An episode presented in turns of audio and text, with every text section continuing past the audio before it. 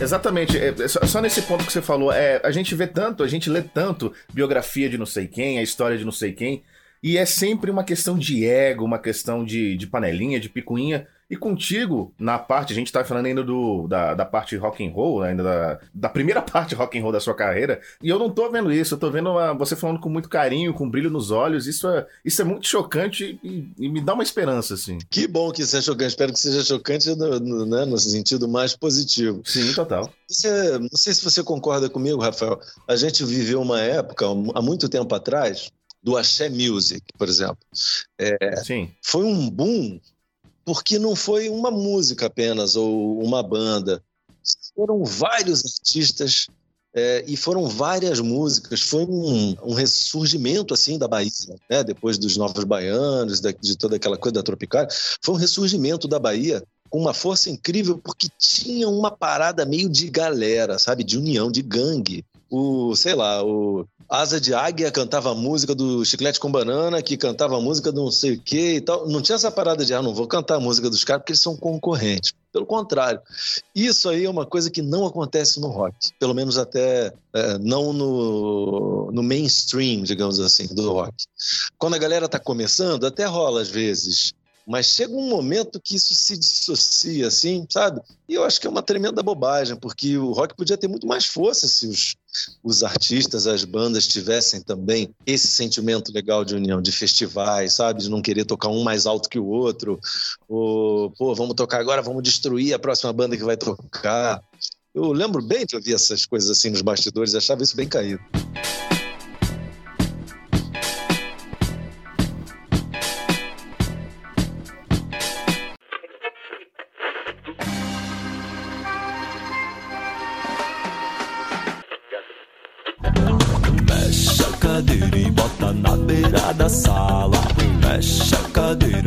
Cadeira agora bem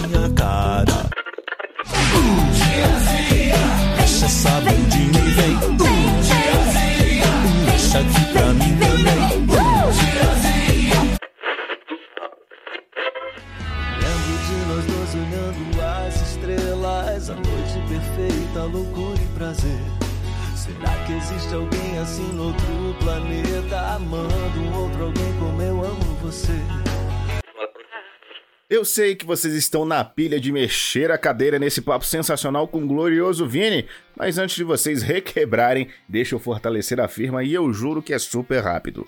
O Desde que Digam é o primeiro podcast da Band News FM aqui de Brasília e você encontra esse conteúdo e as principais notícias do Brasil e do mundo nas redes sociais. É só procurar lá no Facebook, no Instagram e no Twitter por Band News FM Brasília que você acha tudo bem fácil. Para quem é da capital, a nossa frequência é 90,5 lá no dial, lá no analógico. Mas você pode ouvir a rádio online de qualquer lugar do mundo também, 24 horas por dia, não só aqui de Brasília, como todas as rádios do grupo Bandeirantes de Comunicação.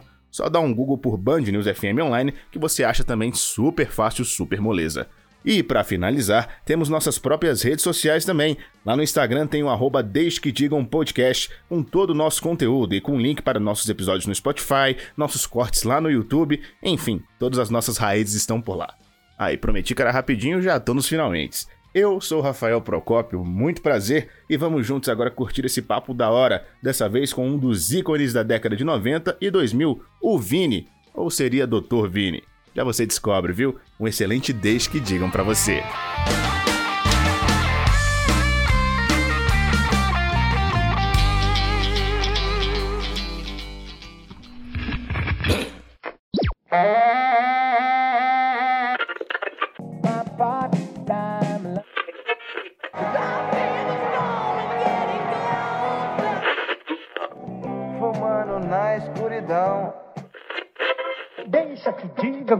O que fale. Deixa-se pra lá e vem pra cá, o que que deixa que diga, deixa que diga, deixa que diga, deixa que diga, deixa que diga, o que pensa, que fale. Deixa-se pra lá e vem pra cá.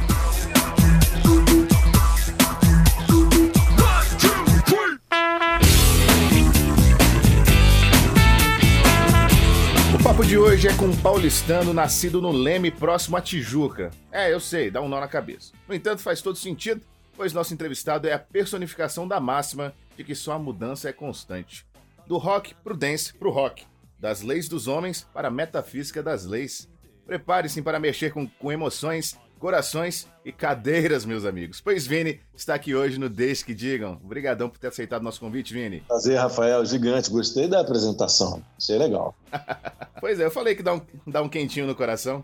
Leme, estamos falando de Leme, interior de São Paulo, ali perto de Araras, é, Pirassununga. Eu nasci ali, no, na cana, né, na, na meia plantação de cana-de-açúcar. Então você já começa partindo daí. Como é que foi essa sua criação, o seu crescimento e de onde é que chegou a música desse cara que. para esse cara que tem tantas ideias diferentes aí como, como mote de vida? Eu herdei uma, vamos dizer assim, uma carga genética da minha mãe.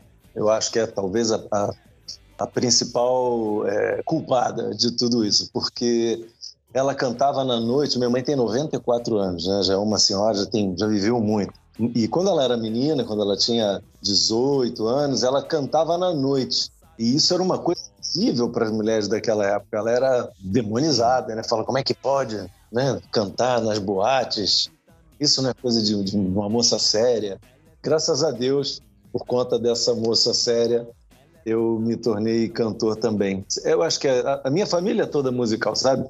É, desde pequeno eu ouvia minha mãe cantando boleros, portanto eu amo bolero, né? Sou apaixonado.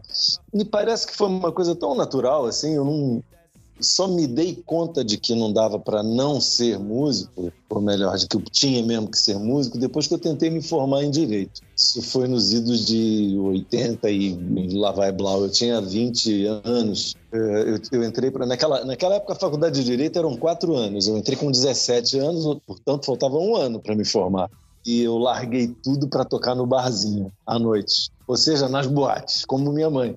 E todo mundo me diz, pô, você é louco, você tem uma carreira aí pela frente. Eu falei, cara, agradeço muito, mas para o bem do direito, eu vou fazer o que eu realmente amo, que é tocar violão e cantar. Então passei anos da minha vida tocando em boteco mesmo, em, festinha, em puteiro, e no que você imaginar, eu já, eu já toquei, cara. Eu toquei em velório ainda, porque eu acho que ainda não é uma coisa muito usual, né? Não sei se a gente importar a tradição dos mexicanos. Pois é, aí uma ideia. Tamo aí, né? Se você morrer aí, você que está ouvindo a gente, né? Entre os seus pedidos, o show do Vini no seu velório, para mexer as cadeiras. Há tanto tempo, eu fiquei quatro horas no trânsito hoje, praticamente, então peço desculpas, tá? tá mais que perdoado, essa foi fantástica. Meu brother, você falou aí da, da sua mãe, falou do início da, da construção da sua vontade de ser músico ainda. A gente tá falando de que época exatamente? Que você ainda via ela cantando na noite e você ainda estava sendo influenciado? Não, não. Eu, eu sou um filho temporão, né? Minha mãe me teve com 45 anos ou 40 e poucos anos. Eu digo para ela que, na verdade, eu sou fruto da camisinha furada, porque as minhas irmãs são bem mais velhas. Portanto, é... não, nessa época ela já ela trabalhou muitos anos como telefonista, a gente já estava morando na Tijuca, inclusive, como você citou na abertura, foi quando eu me decidi a tocar na noite mesmo. Eu, eu tocava já desde sempre, com 12 anos, eu me lembro das, das serestas na casa do meu tio, até antes disso. É, e chegava um momento da seresta, você sabe que em seresta todo mundo bebe muito, né? Oh. Oh, e a minha família é, é, dada às serestas. Então chegava no momento da seresta que meu tio pegava o violão e deixava de lado assim, e eu comecei ali a dedilhar o violão, a tocar uma coisinha, a tocar outra e tal. Dando um salto gigante dos 12 anos até os 18, passei por bandas de rock, festival de rock, banda de colégio, o que todo mundo sempre fez, né? A galera do, do, rock dos anos 80 começou assim mesmo, tocando no colégio. Depois, na faculdade, eu conheci mais dois malucos, a gente montou uma banda, ganhamos um concurso, e aquilo tudo foi me dando uma motivação para viver de música. Mal sabia eu que eu ia penar um bocado até um dia realmente conseguir viver de música. Mas foi assim que começou. Você já tinha cursado três, três, seis períodos, acho que, de, de direito? Foi mais ou menos isso? Isso mesmo. É, seis períodos. E engraçado, é, eu conversei um tempo atrás com o Bruno Gouveia, vocalista do, do Bikini. E, e, é engraçado que bate essas histórias. Tem uma hora que parece que a, a pulguinha do músico tem uma hora que ela fica louca, né? Porque teve uma hora que ele falou: eu devo continuar com isso ou eu devo, me, eu devo focar na faculdade? É engraçado, essa história parece se repetir com músicos. A faculdade, ela é cada vez menos, mas ainda ainda permanece, principalmente nas gerações anteriores, como um símbolo de, de, de, de crescimento, né? de, é, de que é uma ideia de que você vai ser alguém na vida quando você começa a fazer uma faculdade, você se forma e tem o que a gente chamava de canudo. Hoje em dia a gente tem a compreensão de que não é somente a universidade que te dá é, boas oportunidades e novos caminhos, né? A tecnologia, as novas gerações, elas aprenderam muito rápido que as, as boas oportunidades partem daqui de dentro inicialmente, principalmente da, da, da própria cabeça, do, da utilização, da boa utilização dos seus talentos pessoais também. Não estou aqui é, indo contra a, a, a, universidade, muito pelo contrário. Eu fiz mestrado, eu ainda fiz pós-graduação, eu sou um apaixonado pelo estudo acadêmico, o que não quer dizer que essa seja a única solução ou a única saída para que você seja bem sucedido. Tem um amigo muito querido que é padeiro, parece é uma bobagem falar que pouco ele se deu muito bem na vida, ele cresceu e subiu na vida e hoje ele é bem sucedido como padeiro. Sim, ele começou com como ajudante de padeiro, aprendeu a fazer pão, se apaixonou por aquilo. Tempos depois ele viu uma oportunidade, comprou uma padaria, isso lá em Campinas, tá? É, e hoje ele tem uma, uma rede de, de padarias lá. E ele é super bem sucedido e é feliz e uhum. aproveitou o talento pessoal dele, o métier no qual ele estava envolvido, e se desenvolveu. E como ele, tantos outros, né, cara? Em tantas outras carreiras também. É que a música, especialmente, a, a carreira artística, a gente associa sempre a uma pindaíba danada, a uma falta de recurso, né? a uma impossibilidade de, de se sustentar e de ter uma família e tal. E tudo isso é um pouco verdade. Não é mentira, não, é muito difícil mesmo. Mas daí é a determinação também de cada um, o talento de cada um. Isso é imponderável saber onde tudo isso vai te levar, mas que não dá para abrir mão da, da música, do amor que a gente tem pela música, não dá mesmo. O Bruno tem, tem toda a razão nesse, nesse caso. Eu professo da mesma, da mesma ideia dele. Eu não esperava que a gente fosse falar sobre, sobre tanto sobre curso superior, mas já que você citou, é, eu acho que isso é um problema do Brasil, porque a, o curso superior ele é de formação acadêmica. E no nosso país, como você disse, ele virou sinônimo de, de curso técnico. Você precisa de uma faculdade para você para você se profissionalizar. E, e, essas coisas, elas não são excludentes, mas não necessariamente são relacionadas. Você formado em você mestre em filosofia, eu não me formei em história, mas me formei em jornalismo, que é um curso técnico, diferente da minha primeira opção, que era um curso mais teórico, e são coisas que não batem muito com a realidade brasileira, né? Aham, uhum, eu acho também. Mas é, isso em outros países, aos pouquinhos a gente vê algumas mudanças, sabe? Principalmente nos países europeus. A valorização de cursos técnicos. Por exemplo, a, nova vedete é a gastronomia, né? Meu filho, por exemplo, ele estudou gastronomia. Ele fez um curso de gastronomia japonesa e trabalha com isso lá em Portugal. Adoraria que ele tivesse feito faculdade. Por quê? Não por causa dessa ideia de que aí ele vai ser alguém na vida. Só deixando bem claro do que a gente está falando, não, né, a gente não está pretendendo uma outra, são ambas complementares e fantásticas. Mas é que antes, de, é, há um tempo atrás, a ideia de que a faculdade era primordial e fundamental para que você pudesse ser bem sucedido, essa ideia que tem mudado, né? Tem sido. E eu acho que as novas gerações entenderam isso logo, desde cedo. Eu digo isso por causa da nova geração que eu conheço, que é o meu filho, né? E é feliz trabalhando na cozinha é um trabalho punk pra caramba, mas que dá dinheiro, dá satisfação, dá sustento, sabe? Todas as coisas que a gente ouvia os nossos pais e avós falarem: não, tem que fazer faculdade, porque senão você não vai ser ninguém na vida. Isso é uma coisa interessante, porque é um mito, né? Porque a gente está falando de filosofia, isso é um, né, uma espécie de mito. E por falar em, em mito e filosofia, vamos lá. Acredito que. Acredito, não, com certeza você deve ter estudado muitos mitos gregos. E você deve ter se aprofundado na questão da, das eras, né? Das primeiras eras do homem, da era de ouro e tudo mais, em que todo mundo era feliz e tudo mais. Qual é a era de ouro do Vini? Quando ele saiu dos 18 anos e logo se embrenhou no hard rock, ainda na banda Haikai, lá no comecinho dos anos 90? Ou a época de ouro veio mais tarde, no final dos anos 90? Olha, eu sou um privilegiado, sabe, Rafael? É, desde o início, é, eu estabeleci acho que muito sabiamente, mas sem, sem ter consciência disso, uma relação comigo mesmo de muita tolerância. eu falei comigo mesmo um dia, falei, olha, eu vou fazer música, né? Então, beleza. Eu vou fazer música porque eu amo música. Eu quero ser conhecido, eu quero que as pessoas conheçam o meu trabalho. Eu vou lutar até o último dia da minha vida para que isso aconteça. Porém, se isto não acontecer, eu vou ter a satisfação de ter feito tudo para que isso tivesse acontecido. Ou seja, eu dei tudo de mim, não sobrou nada, não tem nada que eu, não, que eu deixei de fazer. Isso tem que ser satisfatório, ou seja, o caminho tem que ser satisfatório. É, a, a, a linha de chegada, maravilhosa, a comemoração e tudo maravilhoso. Então eu te digo que a minha era de ouro foi desde que eu voltei de um acampamento. Eu, eu trabalhava na Bradesco Seguros como advogado júnior. É, eu, eu odiava esse termo, porque esse júnior aí me. Eu, tudo bem que eu não estava formado ainda, eu era uma espécie de estagiário de luxo, né? Porque eu já estava quase me formando. É, e aí eu viajei com a rapaziada do, do escritório e fui para Ilha Grande, num lugar lindo, paradisíaco, aqui no litoral do Rio de Janeiro. E lá fiquei, não voltei. A gente ia passar o carnaval, acabou o carnaval, falei, olha, voltem, eu vou ficar aqui mais um tempo. E eu fiquei lá um mês. É, essa é, é uma história muito importante para minha vida pessoal, porque nesse mês eu fiquei sozinho, é, numa parte isolada da ilha lá, chamava do Japonês, que não tinha ninguém, passava só um barqueiro uma vez por dia, assim, ah, aquela coisa. Era a única pessoa que eu via.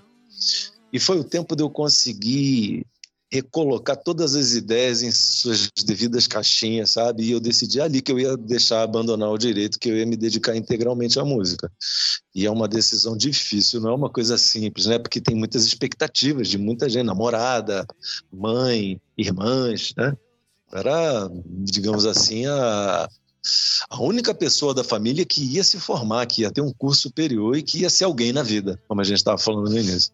É, e eu larguei tudo isso para ser músico, para tocar no boteco. Então, assim, eu suponho que tenha sido uma decepção grande para todo mundo, menos para minha mãe. Ela não. Ela sempre esteve do meu lado, me apoiou, talvez por ter sido cantora também, né? Entendeu que é um chamado, não tem como é. evitar, como disse o Bruno, né?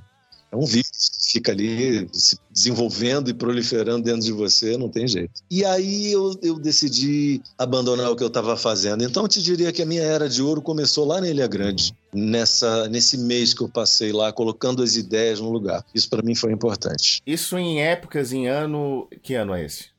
1980 e talvez sete, não lembro, mas é muito tempo. Finalzinho da década de 80. É, exatamente, finalzinho da década de 80.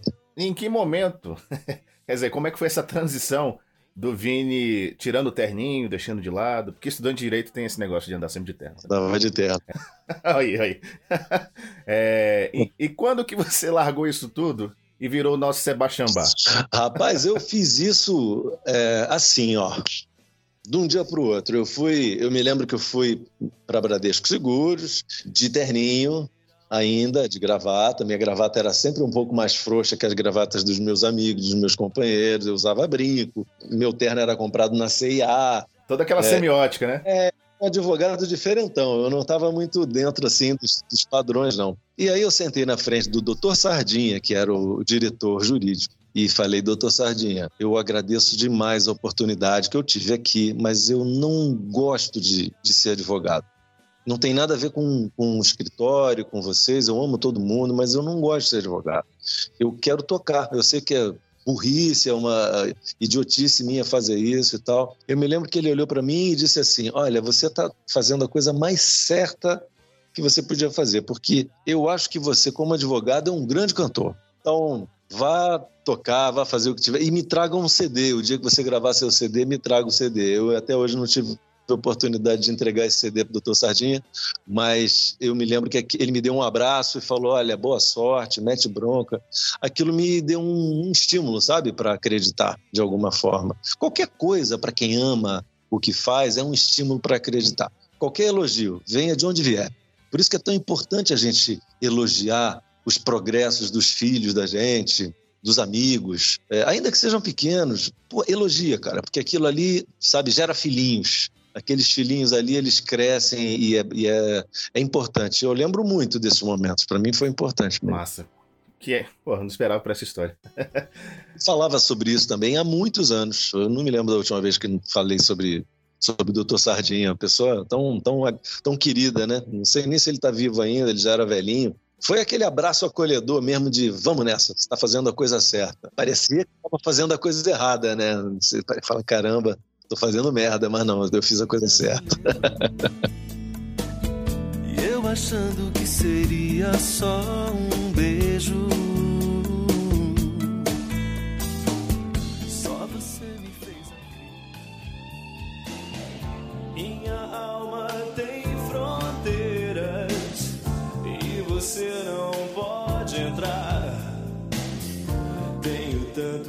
Tantos segredos.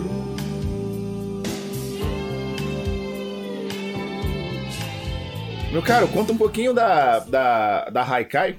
Haikai foi uma. Eu tava. Veja como são as coisas. Por trás disso tem uma história mais legal ainda, falando sobre essas pequenas coisas que se transformam em outras coisas, né? Minha mãe trabalhou durante muito tempo num escritório de um, escritório não, num consultório médico do Dr. Arno, angiologista aqui do Rio de Janeiro, a quem eu devo muito. Ela estava atendendo e nisso entrou um rapaz ela estava com uma fita demo e aí ela estava ouvindo e tal, não sei o que. Aí o rapaz sentou na, na, sala de espera e minha mãe, muito simpática, né, muito comunicativa, falou: Ah, tô vendo que o senhor trabalha com música também, porque ele estava com a camisa da Zildjian. A Zildjian é uma conhecida marca de pratos e tinha umas tinha uma bateriazinha, né, na, na, na estampa. Aí ele falou: É, mais ou menos, eu sou técnico de som, eu sou engenheiro de som. Fala, ah, que legal, meu filho canta. Aquelas coisas de mãe, né? Uhum. Falei, ah, que legal. Ele canta o quê? Ele fala, ah, ele canta rock. Falei, ah, que joia. Ela falou, você quer ouvir? Super inconveniente a minha mãe, né? Eu falei, ah, tá aí. Falou, tá, tá aqui uma fita cassete, uma fita cassete. Ela colocou ali no 3 em 1 e, e começou a tocar.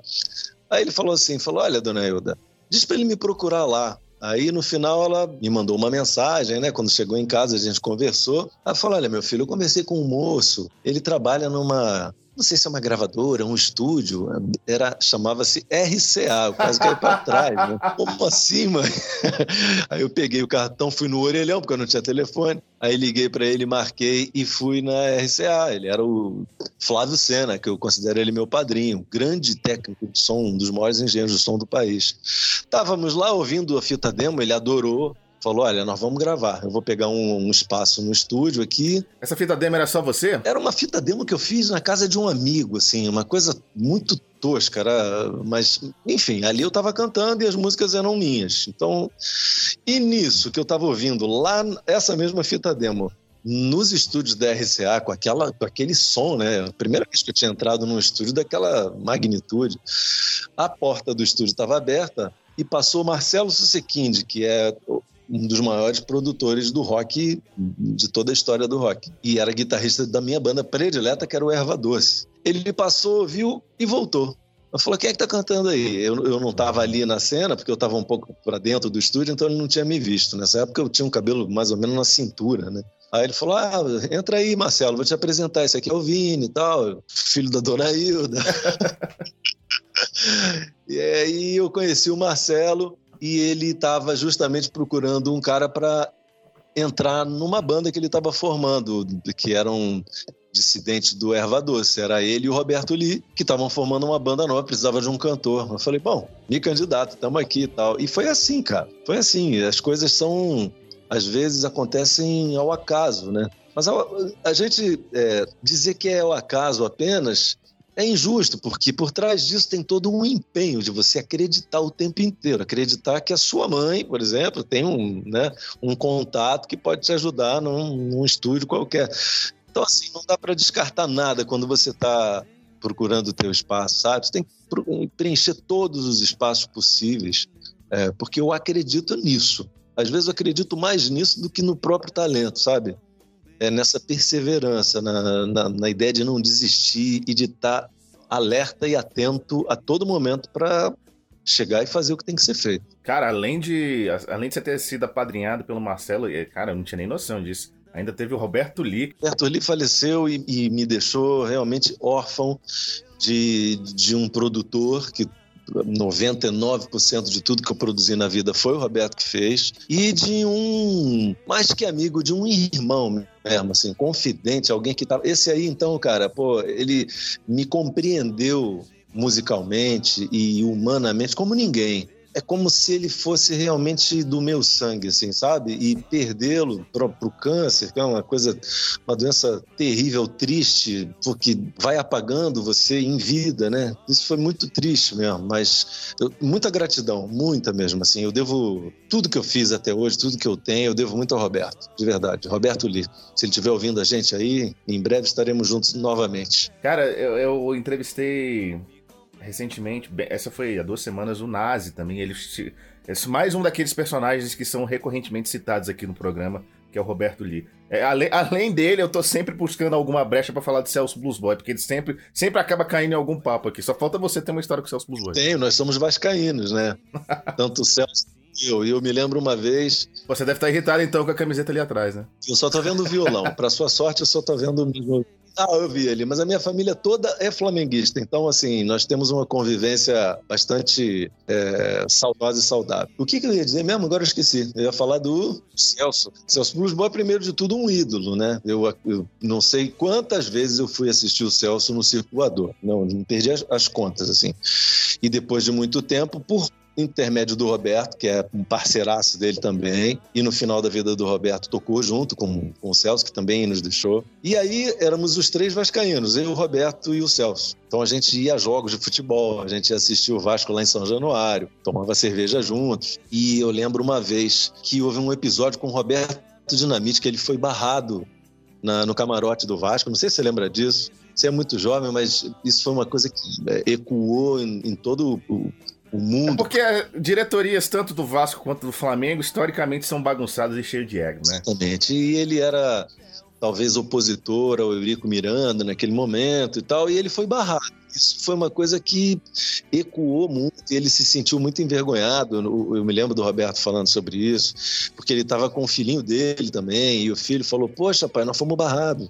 E aquilo foi uma coisa que doeu, sabe? Principalmente para os vascaínos raízes, assim, que nem a gente. Pô, aí, aí o Celso me ligou um dia, falou: Vini, vamos mandar uma mensagem para o Robertão para levantar o, o astral dele e tal porque ele é o nosso ídolo, pá. E aí nós fizemos isso mesmo, a gente ficou o número dele e acho que enchemos pra caralho o saco lá do, do Roberto, do, do Roberto Dinamite. E eu lembro sempre disso do Celso, porque ele ficou indignado, sabe, com, com a injustiça. E hoje eu fiquei parceiro também do Roberto Dinamite por causa do, do, do Celso. Esse, esse é um dos caras mais fodas da música brasileira e, infelizmente, um dos menos reconhecidos, infelizmente. Existe uma certa maldição, assim, né, no, no rock, especialmente no rock produzido ali nos anos 70, 80. A gente fala, por exemplo, do Ney Mato Grosso. O Ney virou um ícone, né, da música popular brasileira. Mas, cara, os Secos e Molhados na minha opinião, na minha modesta opinião, são insuperáveis, porque era incrível.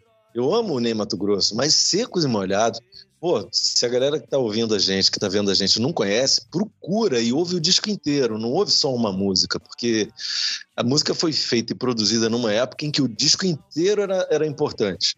É, não existe só Rosa de Hiroshima e, e Elvira, tem muito mais. Tem que ouvir tudo, sabe? Ouvir o disco inteiro, é uma história. Como eu disse, é um disco que foi feito para ser ouvido dentro de um contexto, não separadamente. A música hoje é um, é um pouquinho diferente. A gente ouve 15 segundos, né? E já tá bom, já pula pra próxima. Meu filho vê música assim, eu fico doente com isso. Caraca, o Bruno Gouveia falou exatamente a mesma coisa e ele citou exatamente os 15 segundos. é, pois é, acho que a gente tá velho mesmo da versão, né? É coisa de gaga. Vocês estão em sintonia pesada. Amo. Bruno, Bruno, uma das pessoas mais generosas e, e sensíveis que eu conheci até hoje, assim. É, eu me lembro que a gente estava voltando de uma turnê interminável e de início de carreira, que são turnês assim meio mambembes, né? Você toca às vezes em lugar com pouco equipamento, com pouca estrutura, mas vamos lá. E aí nós fomos tocar no Melo Tênis Clube, que fica aqui no Rio de Janeiro, e a gente ia tocar logo depois do Biquíni Cavadão. Só que a gente achou que os equipamentos iam estar tá lá o, os amplificadores e, e, não tinha nada. A gente mandou os amplificadores todos para casa, porque a gente estava voltando de Minas Gerais, e fomos apenas com os instrumentos. Chegou lá, o cara falou: Bom, não tem como tocar. Infelizmente, vai ter que fazer playback. Hum. Falei, putz, playback não, pelo amor de Deus, cara. Tal. Eu falo, olha, só tem um jeito, é falar com o pessoal do Biquíni Cavadão, que tá ali no outro camarim, e perguntar se eles deixam vocês usarem o equipamento deles. Eu falei, ah, não vou nem fazer isso porque isso é uma coisa que não se faz, né? Imagina, você vai tocar no equipamento do cara, o cara já passou o som a tarde toda, tá tudo ali niveladinho, equalizado. Exatamente, tem, tem uma configuração para cada coisa, né? É profissional, né?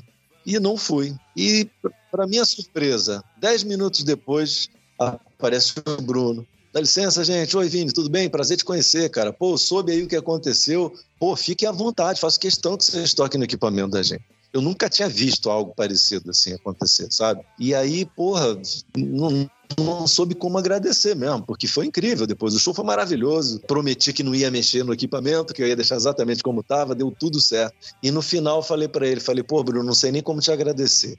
E o que ele me disse foi uma das coisas mais bonitas que eu ouvi até hoje. Ele falou assim, cara, a melhor forma de você me agradecer é fazer isso por alguém. E eu, e eu tento fazer. Estou tentando honrar as palavras de Bruno Gouveia. De novo, agora, o jornalista não pode ficar sem palavra, eu estou ficando, de certa forma, constante nessa entrevista. Não é uma pessoa desse tipo aí, cara, de verdade. Isso é uma, é uma generosidade pouco vista, né? É, principalmente no meio do, do, rock. Eu considero o Biquíni uma banda de rock. Bom, a galera que está nos acompanhando deve estar tá um pouco perdida nesse momento, né? Porque eu acho que muita gente tem a, a quando fala em Vini, tem aquela noção eu, eu falo em Vini, eu, já, eu já penso na Xuxa, cara, te chamando. Ladies and gentlemen. já entra, mexe a cadeira. A Xuxa é parceira, né, cara? E, com muitos méritos, né? Foi você sabe que a primeira vez que eu fui no programa dela, eu fui tão nervoso. Eu imagino, porque uh, tem muita gente que não tem noção do que é a Xuxa hoje em dia, do que foi a Xuxa. A Xuxa é uma espécie de alienígena. Naquele momento, ela era uma pessoa meta-humana, né? Não parecia nem que era humana. Era linda, maravilhosa, rica, poderosíssima, influente, tudo, né? Era, era incrível, era um mito mesmo. E a primeira vez que eu fui, eu fiquei muito nervoso, fiquei com a boca seca. Aí eu falei com ela assim, ó. Assim, não sei se dá pra ver, com o dente preso. Falei, oi, Xuxa, maior prazer estar aqui contigo. Pô, obrigado pela oportunidade. Só que eu não vi nada disso, né? Em casa, quando eu fui ver a gravação, queria me matar, né? Falei, meu Deus do céu. O dente ficou aparecendo, a boca ficou assim. Foi fora. Mas enfim. Cara, é. A, a, a Xuxa, ela tem um papel. Fora todo o papel na, na TV que ela tem de super importância, que nem você falou, a Xuxa é um alienígena tanto que quem entrevistou o outro alienígena quando veio no Brasil, Michael Jackson, foi ela. Então o nível de, de, de poder e de ser comunicacional que era a Xuxa é uma coisa que a gente acho que não tem ninguém hoje em dia parecido. Talvez o Michael Jackson mesmo, como você bem disse, porque eu, eu me recordo que no momento em que não havia rede social, internet, nada disso, a Xuxa tinha milhares de seguidores. Essa, essa palavra seguidores tinha uma conotação diferente, porque eram pessoas literalmente seguiam onde ela fosse, né? Eu fiz alguns shows com o Planeta Xuxa, alguns. Eu me recordo de um especificamente em Porto Alegre, que nós fomos fazer o Natal, a chegada do Papai Noel, essas coisas todas. O Papai Noel, ele não foi um décimo de, da, da, importância do, do aparecimento da Xuxa. Quando a Xuxa apareceu, foi uma coisa, uma comoção, assim, sabe? Porque ela falava diariamente, né, no início diariamente com as crianças, com os jovens, com os, com os meninos, meninas, adolescentes, e depois disso passou a falar também com os pais, né? Os pais também começaram a gostar da Xuxa e tal. E ela conquistou o Brasil inteiro com aquele jeito dela, meio brejeiro até de ser, né? Ela, a Xuxa vem do interior, lá de, de Porto Alegre, né? É, e, cara, eu, eu sou muito grato a ela mesmo, porque foi um espaço que eu conquistei, né? Porque eu mostrei uma música que tinha a ver com aquele momento ali da, do, do planeta Xuxa. Era um momento do programa em que era uma, uma explosão de alegria, porque a música mexe a cadeira, por exemplo. Depois veio, vieram outras, mas principalmente mexe a cadeira. Tocava na noite, mas as pessoas não sabiam nem quem eu era. A música tocou na noite, não tocava em rádio, não aparecia em TV, em lugar nenhum. A hora que isso surgiu ali no planeta, e numa época em que não havia, como disse, internet, né? Se fosse hoje, eu não sei nem o que seria. Você sabe que mexe a cadeira? É só uma curiosidade. Foi a música brasileira mais tocada durante três anos consecutivos no planeta. No planeta, não no planeta Xuxa, no planeta Terra. Incrível, né? E agora eu quero ver onde está o Michel Teló depois dessa. é, mas o Michel Teló é diferente, porque ele já veio numa era, na era cibernética. Completamente diferente, completamente diferente. E o Michel Teló, eu não tenho, eu não tive o prazer de conhecê-lo, mas eu acho ele um talento, cara. Eu vi algumas vezes ele tocando aquele acordeon, canta lindamente, toca lindamente. Sou fã pra caramba do Michel Teló. Tem muitas pessoas que, da música, por exemplo, eu lembro na época que estourou o Ice White Peg 2012, muita gente, ah, não sei o que lá, sertanejo esquisito. Tem muita gente que tem ah, uma birra do sertanejo, de estilos que fazem sucesso. Enfim, mas essa galera, eles são musicistas de, de, um nível assim inacreditável que muita gente não tem nem noção, né? Sim, com certeza. É, às vezes. Seu caso também. Obrigado, eu te agradeço. Às vezes, o, o que você sabe ou o que você é capaz de fazer não necessariamente é o que faz sucesso né? É o que o povo está afim de ouvir, ou o que a gravadora está afim de investir. É bem notório isso nas reuniões de gravadora. Eu me lembro bem que quando a gente foi ouvir o disco onde estava inserido o Mexe Cadeira, o Mexe Cadeira entrou aos 45 do segundo tempo, assim, já estava fechando o disco. Geralmente os sucessos são assim, né? É, eu, não, eu fiz de brincadeira, porque era um disco muito sério, era muito sisudo, falava de racismo, de desnível social, e as pessoas que faziam as participações eram Nabi Clifford, que é um jamaicano que vive no, no Brasil há muito tempo, um Benegão, que é representante lá do, do Planet Ramp também. Era um disco pesado pra caramba, muita guitarra, tava todo no caminho da Rádio Cidade, naquele momento ali, que era o, o, que, o que brilhava aqui no Rio de Janeiro. E aí, na reunião de gravadora, que é o que se faz sempre, se fazia pelo menos naquele momento, para escolher que música que ia ser música de trabalho, eu me lembro que todo mundo votou em Mexe a Cadeira. Menos eu, claro, né? Eu falei, gente, vocês me desculpem, mas essa daí não, não, eu não posso admitir que num disco com tantas possibilidades, com tantas coisas legais, vocês escolham, ah, mas essa música é gostosa de dançar, essa música tem uma alegria, uma vibe. Eu falei, tá, mas eu não quero que, que, pô, que as pessoas me vejam e me associem a isso. Eu quero que ninguém ouça, pô, Benedito. Quero que as pessoas ouçam aqui, sei lá, é, Santo Lampião, que eram as músicas que eu achava que eram importantes, né? E aí o Liber, muito, muito paciente, falou: tá bom, que música que você acha que tem que ser? Eu falei: tá, acho que tem que ser Benedito, com a participação do Benegão. Beleza, pegamos a música, colocou na Rádio Cidade, a música tocou na 89 lá de São Paulo tal. E duas semanas depois saiu da programação, porque foi um fracasso rotundo, não tinha pedido, não aconteceu nada com a música. Eu falei, bom, e agora? Ele falou, bom, agora eu vou colocar a que eu quero colocar, tá bom? Eu falei, meu Deus, ela não vai vir com Heloísa Mexe a Cadeira. Falou, não só virei com ela, como eu vou fazer uma outra coisa. Eu já entreguei a música pro DJ Cuca, lá de São Paulo, que fazia umas roupagens meio funk, assim, sabe? E ele vai fazer uma versão pra pista de dança. Falei, pô, você tá maluco, cara. Isso aí, pô, vai ser uma merda. E isso ficou esquecido aí por uns bons três meses. Para minha surpresa, a música começou a tocar mesmo no vizinho, cara. Um vizinho, que era DJ. Eu me lembro que eu vi ele tocando às tardes, assim. E aí eu falei, caramba, essa música é minha, cara. Só que não é minha versão, é a versão do DJ Cuca. E foi assim, ó, pum, tocou ali no nosso amigo DJ, pum, tocou na, na, na casa da vizinha, e aí neguinho me, me, ligando, falando, cara, essa música tá bombada aqui no, no Baixo Botafogo. Baixo Botafogo era um reduto LGBT, naquela época a gente já falava reduto gay. Hoje em dia a palavra aqui, ela não é talvez adequada. E tocou e tocava ali, sabe, no, no Baixo Botafogo. E a coisa foi tomando uma proporção, cara. Foi um crescimento exponencial, é uma coisa inacreditável. E ninguém sabia quem eu era. Eu ainda estava tocando no barzinho. Enquanto essa música estava tocando assim, eu ainda estava tocando violão ali no barzinho, no boteco, na pizzaria, no caso. E aí, num desses dias que eu estava tocando na pizzaria, veio uma menina e me trouxe o meu disco para autografar. Falei, caramba, que situação. Logo na próxima semana, eu comecei a fazer show e daqui a pouco começaram os programas de TV e a música migrou para rádio e virou uma loucura, virou uma coqueluche mesmo. Aí você abraçou, a partir daí, pelo menos por um bom período, você abraçou o, o funk, não no sentido que a, gente tá, que a gente entende aqui, né? O avô do funk. Eu tenho uns amigos que me, que me chamam de avô do funk por causa disso. é, não fui eu quem, quem criou aquela linguagem, pelo contrário, foi o Cuca. Uhum. Tanto que Shake Boom, que veio logo na sequência, eu compreendi também, né? Eu falei, ah, então acho que é isso que as pessoas querem. Beleza. No próximo disco eu fiz Shake Boom, Nagandaia, Requebra, Utiazinha, que são primas. Todas músicas primas, né? Então tinha um momento do, do, do show, do set list do DJ, que era só eu tocando, porque é, não tinha ninguém que estava produzindo algo parecido com aquilo, com aquele beat, a gente chamava de Miami Bass com aquela batida, com aquele beat, com aquele andamento, com, aquele, com aquela cadência. Então ele pegava logo três músicas minhas e tocava na sequência. E mexe a cadeira, ele tocava de novo, e de novo. E tinha lugar que tocava oito vezes durante a noite, porque era, era quando bombava a pista, todo mundo ia pra pista dançar. Então de que forma que eu vou ficar triste com isso, ou vou renegar, né? Durante um tempo eu reneguei, mas porque eu era reduzido a apenas isso.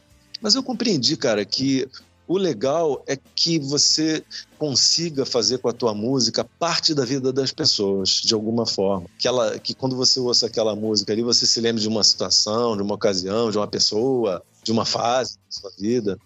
E isso eu consegui. E isso é uma coisa que eu, que eu tenho muito orgulho. Você falou do, do Planeta Xuxa. Esse período, final da década de 90, é principalmente, eu não vou nem passar para o novo milênio, para 2000, mas a abertura da Xuxa pra galera que vinha a fazer o que nós conhecemos hoje como funk brasileiro, foi preponderante. E, e eu não sabia que a galera chamava de avô do funk. Não sei se você vai querer dividir essa paternidade com latino e com outros e com outros funkeiros da época, mas tem a sua parcela de preponderância aí. Sim, eu diria que o latino é uma espécie de deus sagrado do funk. O latino é um dos caras que eu me lembro precursores do funk melody, Oh, baby, me leva, me leva que eu te. Na, na época eu ouvi aquilo, achava uma merda. Hoje. Meu filho me, me colocou aquilo para ouvir. Lá em Portugal. Falou, pô, pai, eu toco isso aqui. Ele, to ele também é DJ.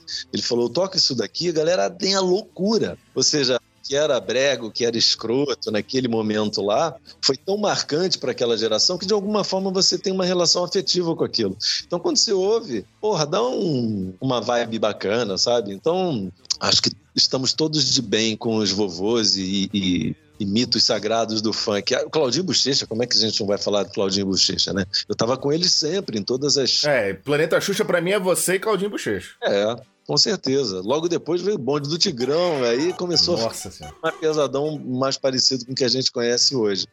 Mas Claudinho e Bochecha tinha um monte de melodia, são duas pessoas que vieram, eh, são de origem muito simples, sabe? Faziam música lendo no dicionário, buscando palavras. É, eu lembro do Bochecha falando sobre isso. Ele falou, pô, a gente queria fazer com que a nossa música tivesse uma, sei lá, fosse mais bonito de se ouvir. Então eles escolhiam palavras no dicionário. Eu achei isso muito fofo, cara, porque é, de alguma forma, é, mostra a preocupação né, que eles tinham com, com, com alguma estética, não queria fazer. Como se o, a linguagem deles não fosse suficientemente bacana, né? E era bacana, justamente isso, né?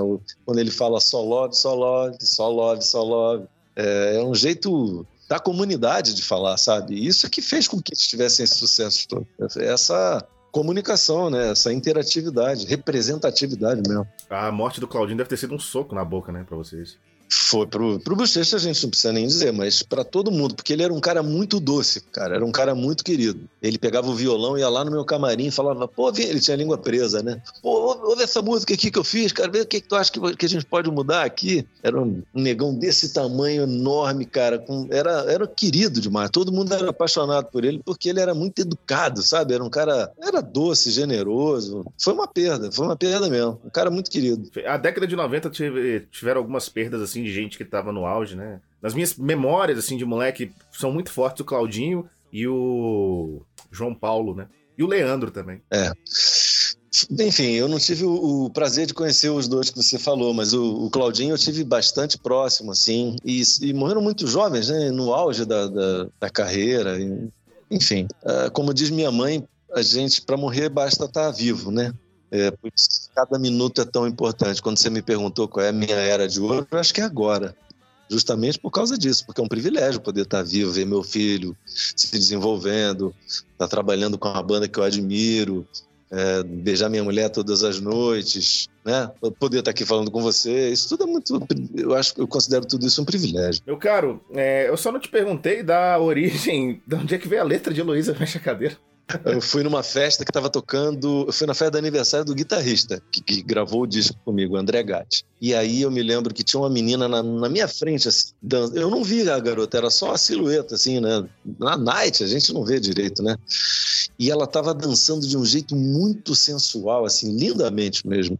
E tava tocando uma música do Carlinhos Brown, que eu acho muito maneiro, A Namorada. Ah, não. É, eu gosto principalmente do, do, do naipe de metal.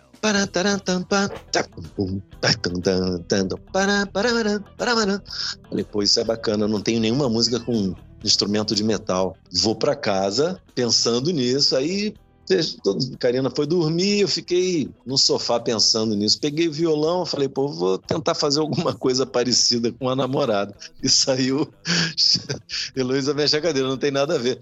Depois eu, eu, eu entendi que aí tem uma outra influência também, que é Boom Chacalá.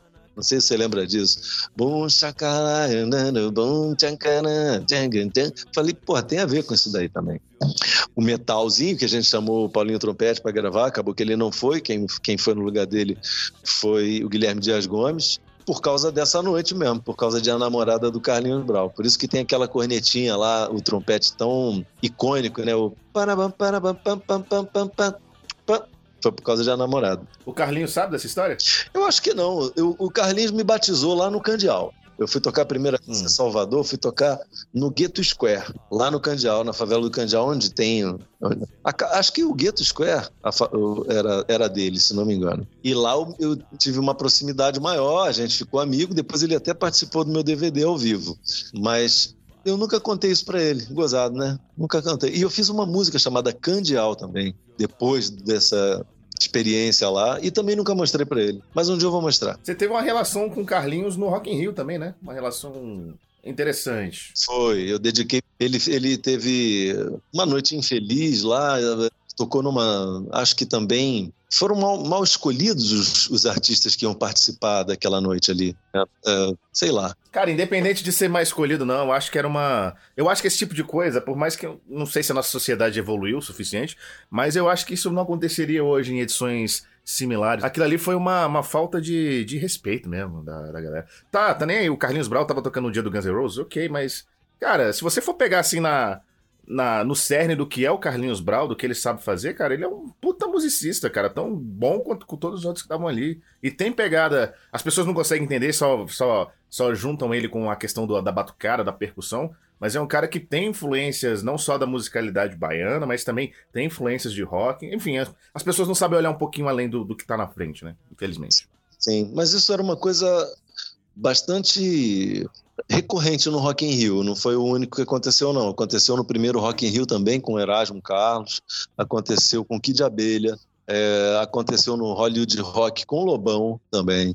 O do Lobão, aliás, ficou bastante famoso, que ele foi embora. Ele né? foi com a bateria da Mangueira, não foi um negócio assim? É, e foi vaiado, jogaram lata e tal. Era uma época diferente, cara. O, a, a gente passou pelos anos 80 e 90 sem, sem grandes sequelas, porque os anos 80 e 90 não foram simples, não. Hoje em dia a gente tem muito mais proteções. Naquele momento, o artista estava no palco, ele estava meio desprotegido mesmo. E o Carlinhos, ele também cometeu algumas indelicadezas com o público, né? Tava uma noite de muito calor no Rio de Janeiro, ele mandou cortar a água porque aquilo estava dispersando e aí pronto, você junta a fome com a vontade de comer e aí foi e ele provocou também, falou pode jogar, pode jogar e enfim, Acho que ele era mais jovem, né, também. A gente era, é, éramos todos jovens, mas de toda forma aquilo me, me entristeceu muito, porque ele não pôde nem mostrar o show dele e ele não tem nada a ver com aquilo ali. É um cara também generoso, doce, bacana.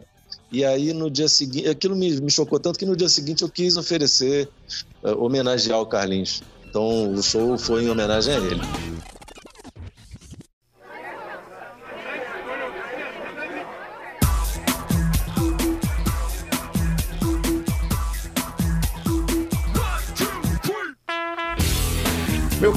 Você não falou.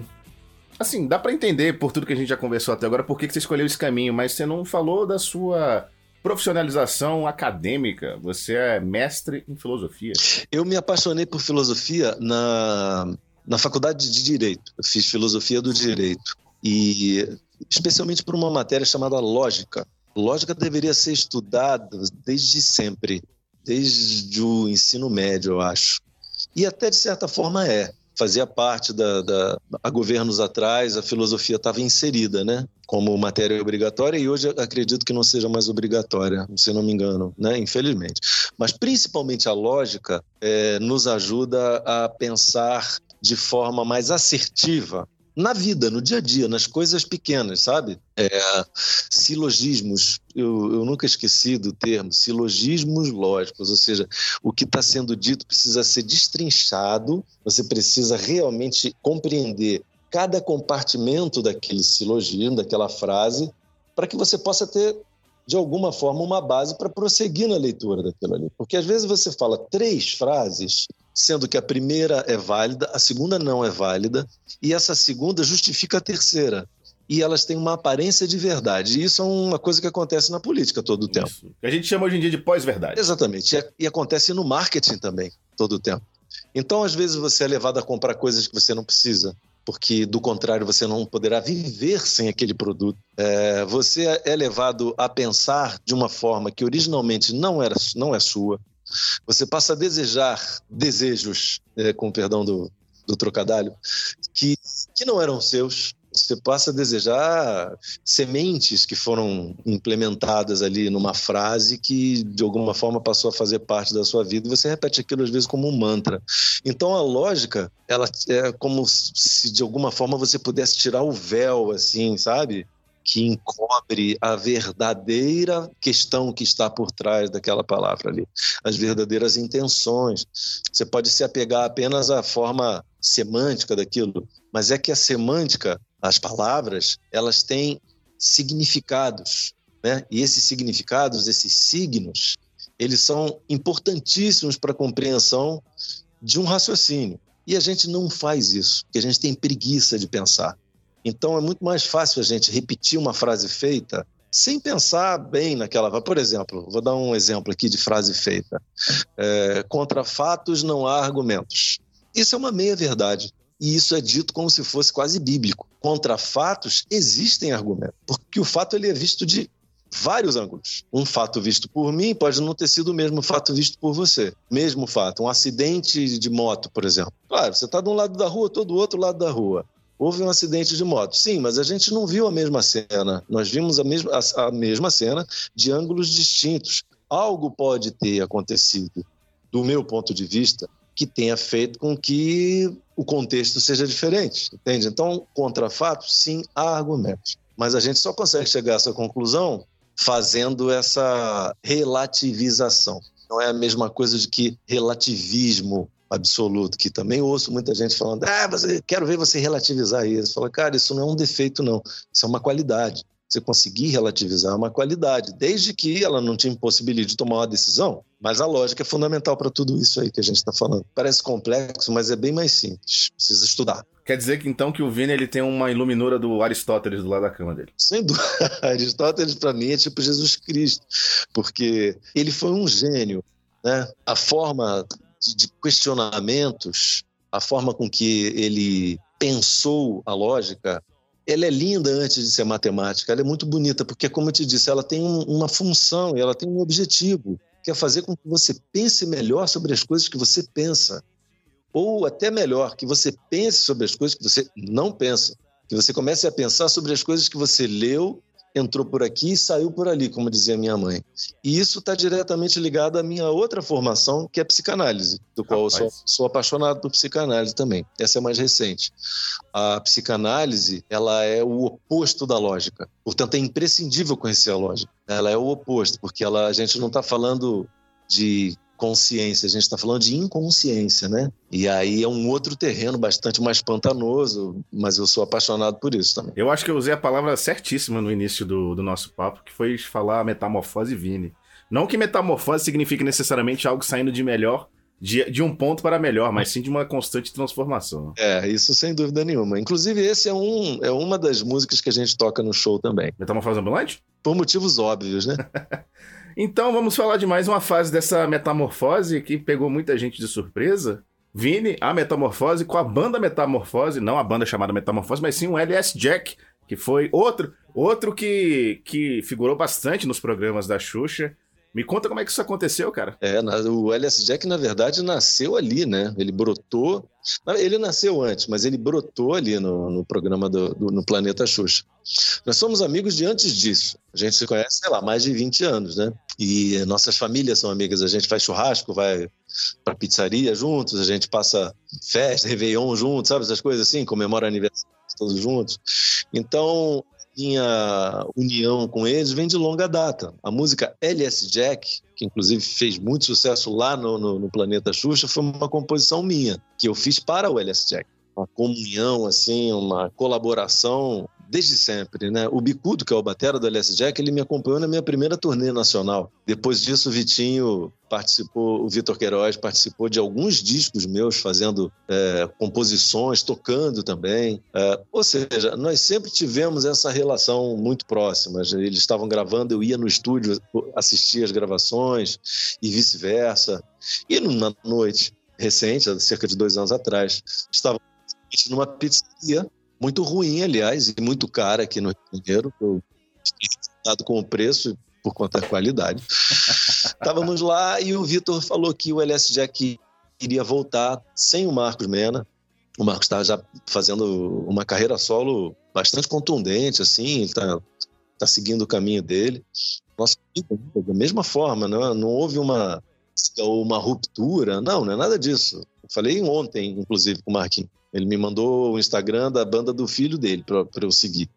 Ou seja, a gente é parceiro, a gente é amigo mesmo. Eles iam voltar com o LS Jack sem a presença do Marquinhos, eles iam fazer uns testes para alguns cantores. Tinha uma menina também, eles estavam pensando em chamar uma cantora, e eu ouvi aquele blá blá blá pacientemente durante um tempo. Eu estava um pouco afastado da música, não tinha intenção assim de cantar outra vez. E aí, não sei porquê, depois de ouvir aquilo, falei, Vitinho, sabe de uma coisa, cara? Eu acho que a única pessoa que teria algum sentido cantar no LS Jack hoje seria eu.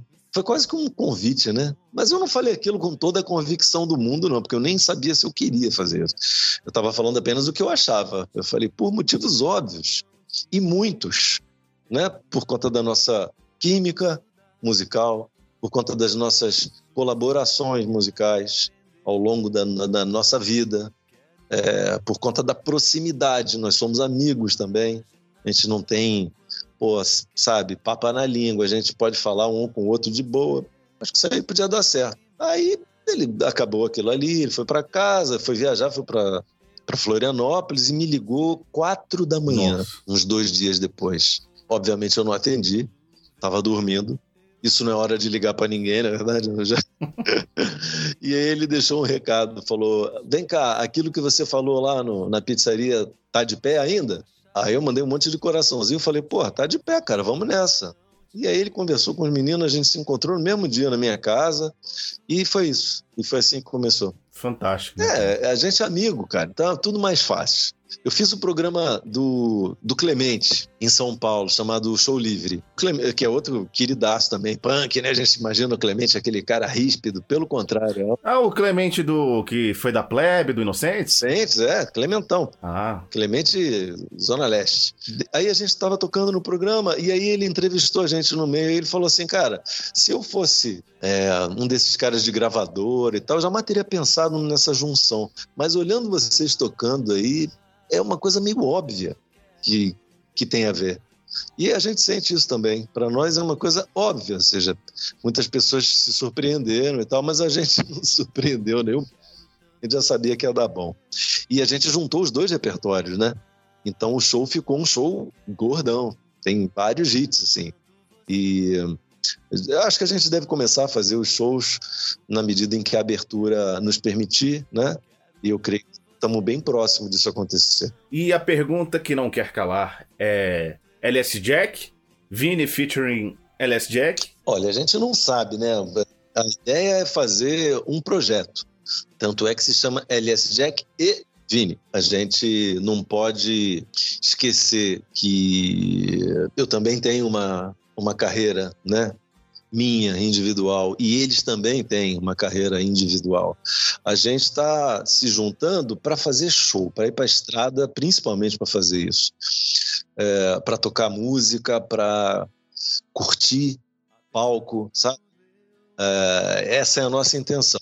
O que vier daí é, é, imponderável. Nós já estamos gravando coisas novas, né? Nós já fizemos algumas músicas novas, videoclipe, tá tudo ali nas, nas nossas redes sociais, YouTube. A gente continua produzindo, não estamos só arrotando sucessos antigos, não. A gente está também fazendo coisas novas. A gente tem essa inquietude, essa vontade. A real é que a gente está se sentindo com 18 anos, todo mundo, sabe? Tá todo mundo com muito tesão, com muita vontade. Eu, tô falando contigo, eu acabei de chegar do ensaio, ainda há pouco o show tá prontinho da Silva, assim. É, a gente só tá esperando poder reencontrar as pessoas. Eu tô vendo muita gente com essa energia, né, de recomeçar depois desse período de, de fechamento. É, e, e, é, e é, é, um recomeço mesmo, porque foi uma interrupção longa, né, muito longa. É, como disse ainda há pouco, acredito que a gente nunca mais vai ver algo parecido, assim. Foi, foi um momento histórico da humanidade, né? Que há 100 anos a gente vai falar uhum. da, da, pandemia do Covid-19, né, e de como que o mundo mudou por causa disso. E o mundo mudou mesmo, né, por causa disso. A gente está fazendo entrevista aqui online, mas tem muita gente que passou a trabalhar apenas online. É, e, e isso vai virar para muitas empresas, por exemplo, foi ótimo, porque você não tem que pagar mais uma série de encargos, né? O, para o funcionário também ele não precisa mais se, se, transportar, também não paga, não gasta mais uma série de coisas. É, Para psicanálise, por exemplo, isso foi matéria da minha tese de psicanálise, é o atendimento online.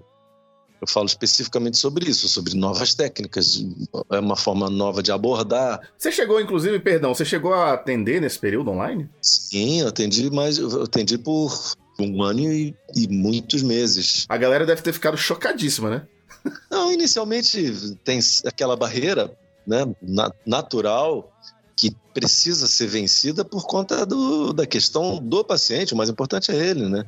em algum momento eu preciso ser visto apenas como, enfim, o seu psicanalista. É uma dupla que se forma, né? E essa dupla a gente chama de vínculo psicanalítico. Né? O fato de eu ser uhum. alguém conhecido tem esse, esse peso, talvez, ou essa, esse ponto de vista negativo. Por outro lado, pode ser positivo, porque existe uma familiaridade já também, né? E muitos nunca tinham me visto também. Né? Eu atendi muitos jovens que, que nunca me viram, que já ouviram a música e tal, mas que isso não era importante de forma alguma para a vida deles. Então, foi uma, uma experiência muito curiosa e muito, muito enriquecedora. E eu pretendo voltar a atender daqui a alguns anos, né? Quando a gente pendurar a guitarra de novo. Porque não dá para fazer as duas coisas. A verdade é que seria um desrespeito aos pacientes também, porque é uma entrega muito grande, né? Tanto minha quanto do analisando também. Então, assim, eu não posso não poder atendê-lo porque estou em turnê, por exemplo. Isso não é admissível, né? Em respeito mesmo aos pacientes, à psicanálise, eu preciso interromper momentaneamente as nossas atividades, mas em breve reabriremos em novo, em novo endereço.